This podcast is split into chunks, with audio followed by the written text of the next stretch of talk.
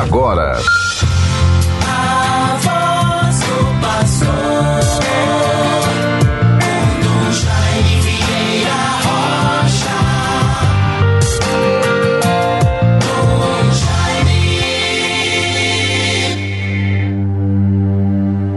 Clamo por vós, meu Deus, porque me atendestes. Inclinai vosso ouvido e escutai-me, guardai-me como a pupila dos olhos, à sombra das vossas asas abrigai-me. Salmo 16, versículos 6 e 8. Meus bons ouvintes todos, com muita esperança, bênçãos e graça de Deus, nos reencontramos vamos vivendo este momento que dedicamos ao programa A Voz do Pastor, de segunda a sábado. Rendo graças a Deus por esta oportunidade de, em meio às atividades de cada um, nas lides diárias, a luta pela vida, os compromissos, os desafios, mas, sobretudo, a esperança, o sentimento que mais se sobrepõe a toda a humanidade, a cada um de nós, neste tempo em que vamos vencendo a pandemia, mesmo diante de todas as suas manifestações adversas, às vezes é, ainda não tão conhecidas, mas vamos no caminho que vai nos conduzindo a resultados muito bons. Diminuição do número de óbitos, diminuição do número de contágios pela coronavírus ou pelo coronavírus.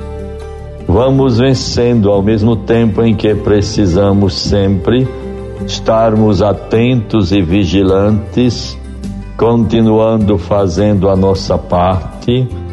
O uso da máscara não deve ser visto como uma imposição, uma tirania que agride ou que é, incomoda bastante, desrespeita a liberdade das pessoas. Tem impressão que nós não podemos pensar assim Trata-se de uma proteção. Há poucos dias se falava que no Uruguai ali se fala em não mais pandemia, mas endemia. Nós também vejam quanto tempo nós convivemos no Brasil com a ação do Ministério da Saúde, com o combate à malária, com a visita que recebíamos em nossas casas pelos agentes de saúde, e assim era o combate às endemias rurais, mal de chagas, febre amarela, a depois a própria H1N1, a gripe, enfim, são essas realidades que atingem a humanidade no âmbito da saúde, por que não dizer da saúde pública. Portanto, sejamos perseverantes, evitemos aglomerações se tivermos em algum lugar mais fechado. Sempre é muito bom o uso da máscara porque nos traz a garantia muito particular e pessoal de que estamos nos protegendo e protegendo a vida do nosso próximo. Por isso, sejamos perseverantes nestas atitudes, sobretudo atitudes de cidadania. Tudo devemos fazer nos sentindo corresponsáveis pelo bem comum, pela realidade que nos envolve, ao problema da saúde, às diversas crises pelas quais passa a humanidade. E nós também devemos, com o espírito desarmado de qualquer intransigência ou de qualquer outro sentimento que diminua a nossa condição de filhos e filhas de Deus, de irmãos uns dos outros, de corresponsáveis pelo bem comum e por conseguinte por um mundo melhor, nós, se fizermos assim, certamente estaremos fazendo a nossa parte. Tenhamos este cuidado para sabermos lidar de modo cidadão, com muita atenção e corresponsabilidade com o controle da pandemia que ainda nos desperta atenção e preocupação. Bons ouvintes todos, sempre bom lembrar a graça de ontem termos celebrado a memória de São João Paulo II, o Papa que conduziu a Igreja para o século XXI. Marcou a todos nós. E agora vamos vivendo esses tempos para nós também novos. A nossa arquidiocese se volta para valorizar sempre mais uma grande bênção que recebemos dos céus, que Deus nos concedeu, a canonização dos mártires de Cunhaú e Uruaçu. Somos uma igreja de mártires são os padroeiros do Rio Grande do Norte. E assim vamos promovendo ações, compromissos, realizações, sobretudo eventos religiosos.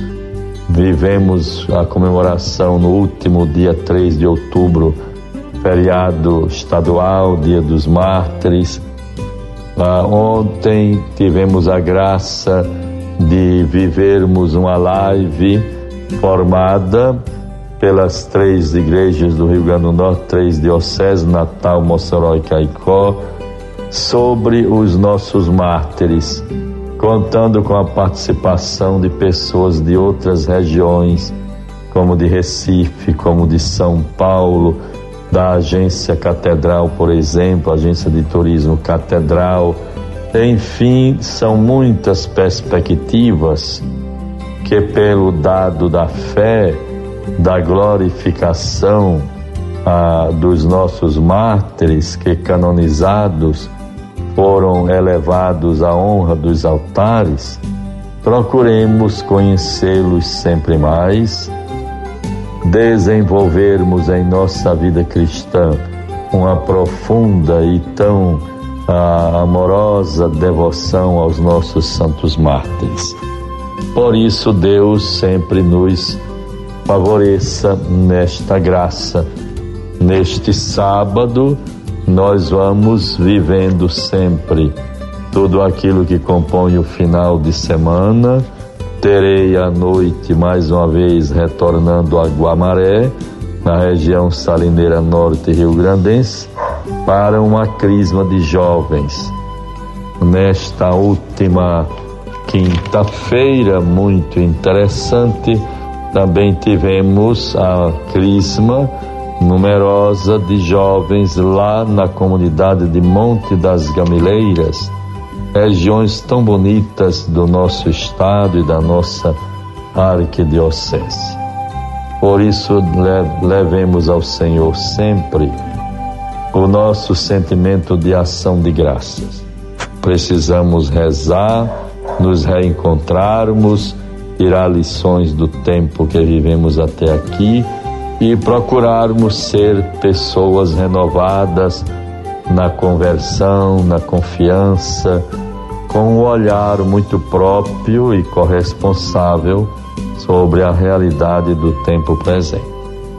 Para concluir, bons ouvintes, Vejamos a palavra de Deus para nós neste sábado. É de Lucas 13, 1 a 9. Neste mesmo tempo, contavam alguns o que tinha acontecido a certos galileus, cujo sangue Pilatos misturara com os seus sacrifícios. Jesus toma a palavra e lhes pergunta: Pensais vós que esses galileus foram maiores pecadores do que todos os outros galileus por terem sido tratados desse modo? Não, digo-vos. Mas se, se não vos arrependerdes, perecereis todos do mesmo modo. Ou cuidais que aqueles dezoito homens, sobre os quais caiu a torre de Siloé e os matou, foram mais culpados do que todos os demais habitantes de Jerusalém? Não, digo-vos, mas se não vos arrependerdes, perecereis todos do mesmo modo. Disse-lhes também esta comparação. Um homem havia plantado uma figueira na sua vinha e ainda e, indo buscar frutos não o achou. Disse ao viticultor: Eis que três anos há que venho procurando fruto nesta figueira e não o acho. Corta para que ainda para que ainda ocupa inutilmente o terreno. Mas o viticultor respondeu: Senhor, deixa ainda este ano. Eu lhe cavarei em redor e lhe deitarei adubo. Vejam, bons irmãos, guardemos esta mensagem.